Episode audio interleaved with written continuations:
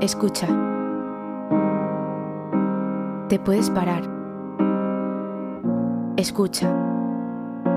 Te sentirás aliviado. Escucha. Te necesitas bien armado. Escucha. Te verás transformado. Bienvenido a Escúchate, un viaje para reconectar con nosotros mismos, comprender lo que el dolor tiene que decirnos y tomar buenas decisiones desde nuestra autenticidad. Hola a todos y todas, bienvenidas de nuevo a este primer capítulo de Escúchate, un espacio en forma de podcast donde reflexionar, cuestionarnos y aprender. Escúchate nace de la necesidad de compartir una experiencia personal, una experiencia donde el dolor se convirtió en mi mayor maestro. Os adelanto que no fue fácil y que sigo en ello, que no es una meta sino un camino y que una vez que te has adentrado en él no hay vuelta atrás. En los próximos capítulos, hablemos de X o de Y, siempre intentaremos ir a la raíz del problema, comprenderlo, aceptarlo y cargarnos de herramientas para poder así pasar a la acción y poder hacer ese cambio realidad, no quedarnos simplemente en las palabras. Este primer capítulo va a ser un poco diferente, os voy a contar mi historia personal para que podáis conocerme un poco más aquellos que, no me conocéis y así comprender mejor el porqué de este espacio y los siguientes capítulos que grabaremos. Bueno, pues os voy a contar un poco mi historia, eh, voy a intentar resumirlo lo máximo posible, e ir a los detalles, bueno, pues que, que aporten el mayor valor posible.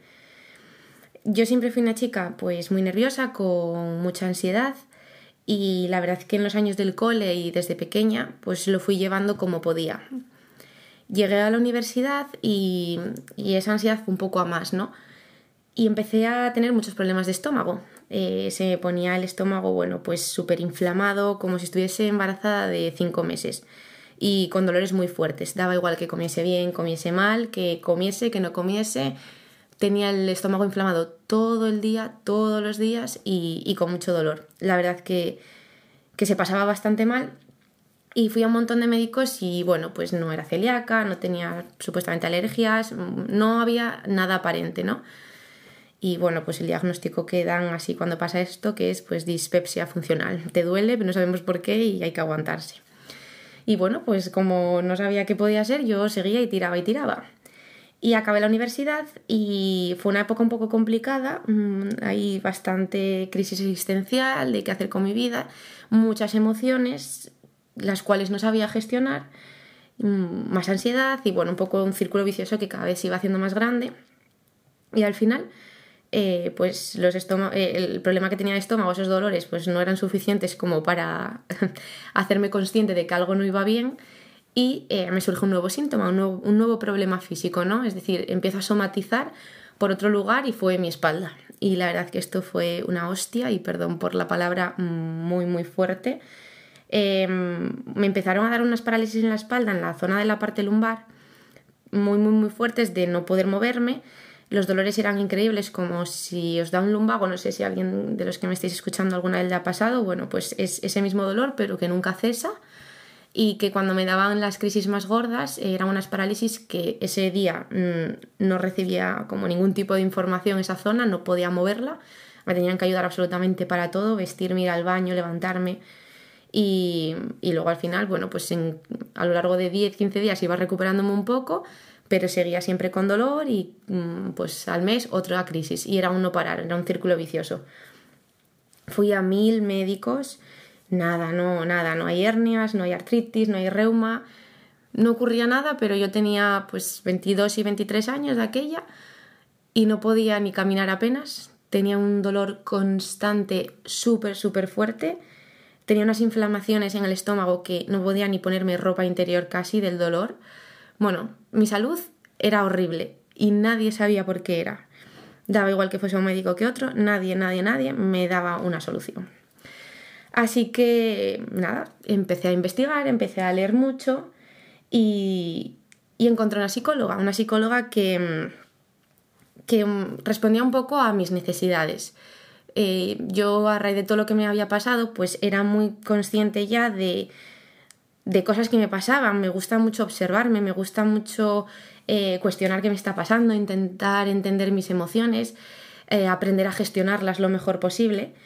Entonces no quería simplemente un psicólogo que me escuchase y que quizás me pudiese dar unas herramientas que pues yo ya estaba implementando o, que ya había escuchado. Entonces encontré esta psicóloga que me recomendaron que trabajaba de una manera diferente y trabajaba con el método de, de la hipnosis, que no es más que pues ponerme unos audios, yo me los pongo de noche porque es el momento que pues siento que me siento más cómoda, que mejor me va. Y en esos audios eh, estoy trabajando pues ciertas cosas que, que, consideramos mi psicóloga y yo que hay que trabajar y mejorar. Y, y estos audios, la hipnosis lo que hace es trabajar al nivel subconsciente. Y a mí eso era algo que me interesaba muchísimo porque es una parte de nosotros que no podemos llegar a ella de manera consciente no podemos. Entonces hay que llegar y trabajarlo de otro modo. Así que empecé a ir y, bueno, pues mis dolores empezaron a disminuir. Fue increíble. Tardé, necesité meses, pero mm, yo ya no estaba, cuando empecé con la psicóloga, dejé de ir a fisios, a osteópatas, a quiroprácticos, dejé de ir a todo lo que implicase como un tratamiento más físico y solamente estaba yendo a terapia y, los dolores cada vez menos, menos, menos. Entonces de repente disminuyeron, eh, llegaron a disminuir hasta un punto en el que yo ya podía empezar a hacer un poco de deporte, empezar un poco a fortalecer esa espalda. Y, bueno, fue como increíble. Así que mm, ahí descubrí una cosa, algo que yo ya sabía, pero que, mm, y que creía, pero bueno, que no lo había experimentado como, como hasta ese momento. Y es esa relación que tenemos entre el cuerpo y la mente y por supuesto también la otra parte más espiritual, ¿no? Y yo pues sabía que las emociones podían generar muchas cosas, yo lo veía, yo era una chica muy nerviosa y ejemplo, pues tienes un examen o un día por algo tienes algo que te genera muchos nervios y ¿qué haces? Pues vas al baño un montón de veces, te afecta el estómago. O estás en exámenes, tienes mucho estrés y que tienes unas contracturas en la espalda increíbles. Pero yo no podía llegar a entender que, a mí me pasase, por ejemplo, eso en mi estómago un día de verano de vacaciones relajada en la playa, porque de repente tenía una inflamación, un cólico que me tenía que ir a mi casa, cuando tampoco había comido nada en unas horas. Entonces decía yo, pues no puede ser esto el, el estrés, no puede ser la ansiedad, no puede ser mi cabeza. Pues sí lo era. y lo mismo con mi espalda, decía yo, pero ¿cómo me puedo estar generando un dolor tan heavy? Es que no lo entendía, decía yo, es que ¿cómo puede haber tanta conexión? Pues lo había lo había. El problema es que es muy, muy difícil darse cuenta, es muy difícil relacionarlo y hay que esforzarse mucho para solucionarlo. Pero se puede. Y, yo he podido y si yo he podido, puede todo el mundo. Entonces os cuento mm, toda esta historia para explicar un poco más el porqué de, todo este podcast. Además, eh, quiero llegar a un punto importante, que es que cuando a mí me ocurrió todo esto, nadie comprendía o podía llegar a entender qué me estaba pasando. Y bueno, esto lo vemos que, pasa siempre, cuando hay una persona enferma, sobre todo si es una enfermedad crónica o, un dolor pues, muy intenso, por mucho que queramos empatizar con esas personas, nunca vamos a llegar a comprenderles al 100%, porque no lo estamos viviendo. Entonces es muy difícil comprender algo que no nos ha pasado. Y la gente desde fuera no comprendía lo que me pasaba, no lo entendía y como una persona que se cuidaba como yo, porque a mí siempre me ha encantado cuidarme, siempre me ha encantado comer bien, es que no me cuesta trabajo. Soy una persona muy inquieta, entonces siempre estoy en movimiento, siempre estoy activa. Y decían, bueno, pues si esta chica come bien, si esta chica, bueno, pues mentalmente una persona muy alegre y tal, pero claro, esa es la parte que no ve la gente. Eh, que puedes estar muy alegre, pero luego en tu casa pues la ansiedad juega una mala pasada y, una persona activa, que se mueve, que mueve el cuerpo. ¿Cómo puede de repente pasarle todo esto? No, no lo entendemos, no tiene sentido.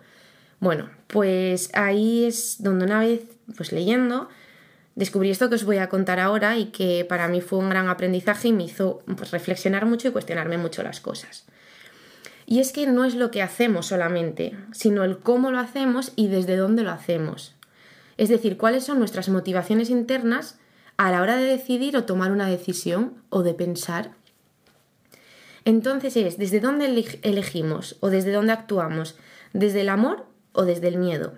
Y ahora os voy a explicar un poco qué es esto desde el amor y qué es esto desde el miedo. Cuando me refiero y hablo desde el amor, no me estoy refiriendo al amor romántico de pareja, de amigos, de familiares, no.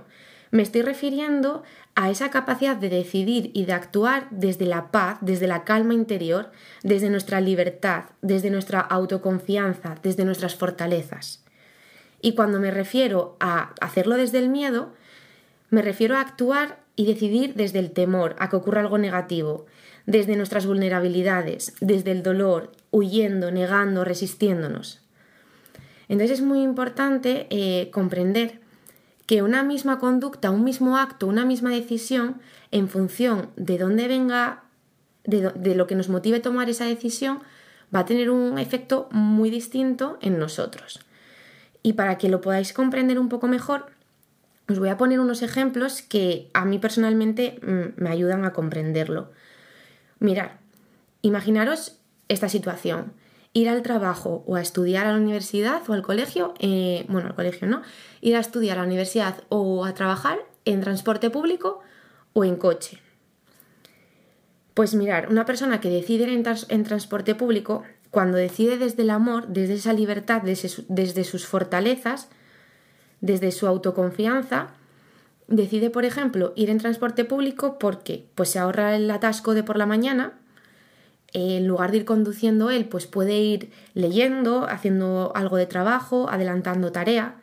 También puede pensar que está ayudando a contaminar menos al utilizar el transporte público y que además le sale mucho más económico que coger el coche todos los días. Muy bien. Pues esa persona puede tener al lado sentado a otra persona que su motivación para ir en transporte público haya sido el pavor que tiene a conducir. Un miedo terrible. Tiene coche y tiene carne, pero no lo coge. Y entonces tiene que ir todos los días en transporte público, aunque por ejemplo le vaya muy mal, tenga pocos horarios y se tenga que levantar muy pronto, tenga luego que esperar mucho o tenga que coger incluso dos autobuses, da igual, todo eso lo hace por mucho que le incomode porque tiene pavor a coger el coche. Entonces es el mismo acto, dos personas están haciendo lo mismo, están cogiendo el mismo autobús todas las mañanas para ir a su trabajo. Sin embargo, la motivación de una y de otra es totalmente diferente y los efectos que va a tener en el cuerpo y la mente de esa persona va a ser muy distinto. Otro ejemplo. Eh, subir en ascensor o subir por las escaleras. Vas a un edificio a hacer una gestión o incluso en tu trabajo y tú subes todos los días a un octavo andando por pues desde el amor puede ser, oye, pues mira, paso ocho horas sentada, eh, voy a intentar las veces que tenga que subir y bajar, hacerlo siempre eh, andando, porque bueno, me ayuda a estar activa, me gusta y así me muevo un poco y estiro las piernas.